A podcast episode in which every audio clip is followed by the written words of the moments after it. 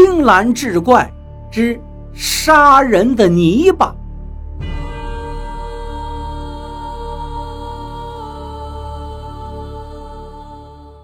话说青阳县令梁锦成刚上任，就遇到了一桩案子。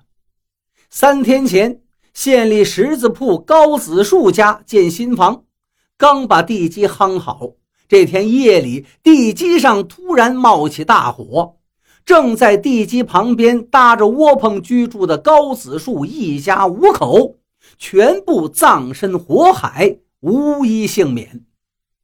如此重大命案，梁锦成不敢怠慢，急忙忙带着师爷丁长风和一干衙役赶到了十字铺。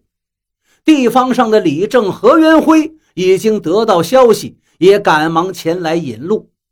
面对县太爷的诘问，李正、何元辉小心翼翼地回复：“回老爷，这火起的确实蹊跷。高子树的那个棚子呀，离地五尺五高，全都是由土砖垒成的，棚顶上还拉了几十根的竹条，上面盖的是些小瓦。”梁锦成听他说了半天。也没明白那奇怪在什么地方，于是就把他的话打断了。他在破案之前不想有任何先入为主的想法。等到了火灾现场一看，梁锦成立刻明白了何元辉嘴里的奇怪指的是什么。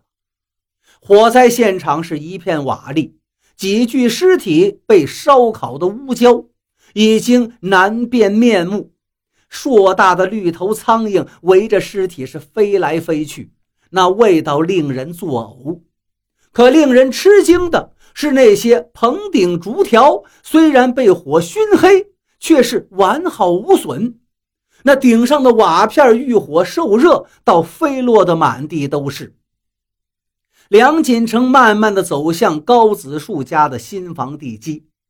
只见眼前的土沟里挖掘的深有过丈，成堆的大片石立在不远处。梁锦成了解到，这个地方建房都是先挖地基，然后用大片石垒起来，灰砖码在地基上的片石上面。如今这地基刚刚挖好，建房的工序才完成了头一道，除了片石，其他材料还没有运到。怎么就遇到了火灾呢？再返回几十步之外的这个棚子，梁锦成听到有衙役嚷了一声：“妈的，脚都陷到土里去了，真要命！这可是我媳妇儿新纳的鞋。”梁锦成走进帐篷里一看，只见那个年轻的衙役脱了一只鞋，人靠在土砖墙上，不停地掸落鞋上的尘泥。那新纳的千层底布鞋前面已经是黑漆漆一团，根本看不到布的颜色了。梁锦成刚要说什么，那土砖墙竟然轰的一声倒塌下来，棚子顶随即向这一侧倾斜，跟着咔嚓一声，竹条齐齐折断，几十片瓦哗哗的往下掉，正朝着那个衙役和梁锦成砸过来。一旁的师爷见势不妙，忙扑身过来想救梁锦成，可是他哪来得及呀？倒是那目瞪口呆的年轻衙役如梦初醒，一下子扑倒了梁锦成。残留在棚顶的几十片瓦夹着灰尘，悉数落到了衙役身上，其中有几块正砸中衙役的后脑。这年轻人连哼都没哼一声，是命丧当场。案子还没破，衙役却死了一个。梁锦成十分的懊丧，他一把推开丁长风。今日我非要在这里寻他个蛛丝马迹出来，你不必担心我的安危。听着，让衙役和仵作们都留下，你带两个人把这个年轻人抬回去。好生的抚慰，妥善安葬，多给他家人一些银两。师爷丁长风见梁锦成动怒，也不敢再多说什么，招呼着两名衙役，抬起刚死的那个年轻人，正要离开时，忽然又想到了什么，忙向梁锦成道：“大人，今日是那圆通大师来衙门见您的日子，您看这。”梁锦成哦了一声，一拍脑门：“哎呀，我倒是把这事儿给忘了。这样，你先去接待一下，把这里发生的事情也告诉圆通大师，也替我赔个不是。”最好能让他留下来盘桓几日，我再与他攀谈。梁锦成酷爱书法，来青阳县之前，他就得知青阳白马寺的住持圆通大师是一位制印的高手，于是亲赴白马寺，请圆通大师为他制几方印。圆通大师爽快地答应了，并且跟梁锦成约定了交印的时间。这个时间恰好就是今日。丁长风离开后，梁锦成继续留在现场。衙役们在仵作的指挥下，把尸体一具一具的往外搬。可是这几个衙役往这棚子里面一走，他们走路的姿势就变了，仿佛不是走在平时的硬地上，而是踩在泥窝窝里，深一脚浅一脚。地上腾起来的灰尘还飘得四处都是，这个情形把梁锦成看的是目瞪口呆。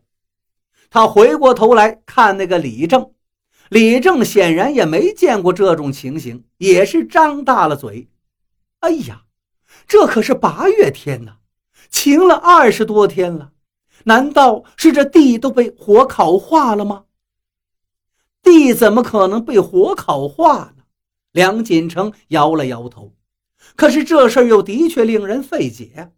现场虽说有些没有烧尽的木橱木柜，可即便是他们全都烧起来，也不足以让一家五口人全部毙命啊！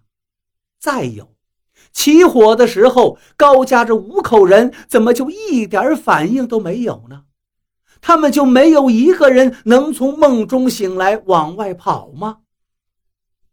梁锦成向刚刚走过来的十字坡的村子回望了一眼，不由得倒吸一口凉气。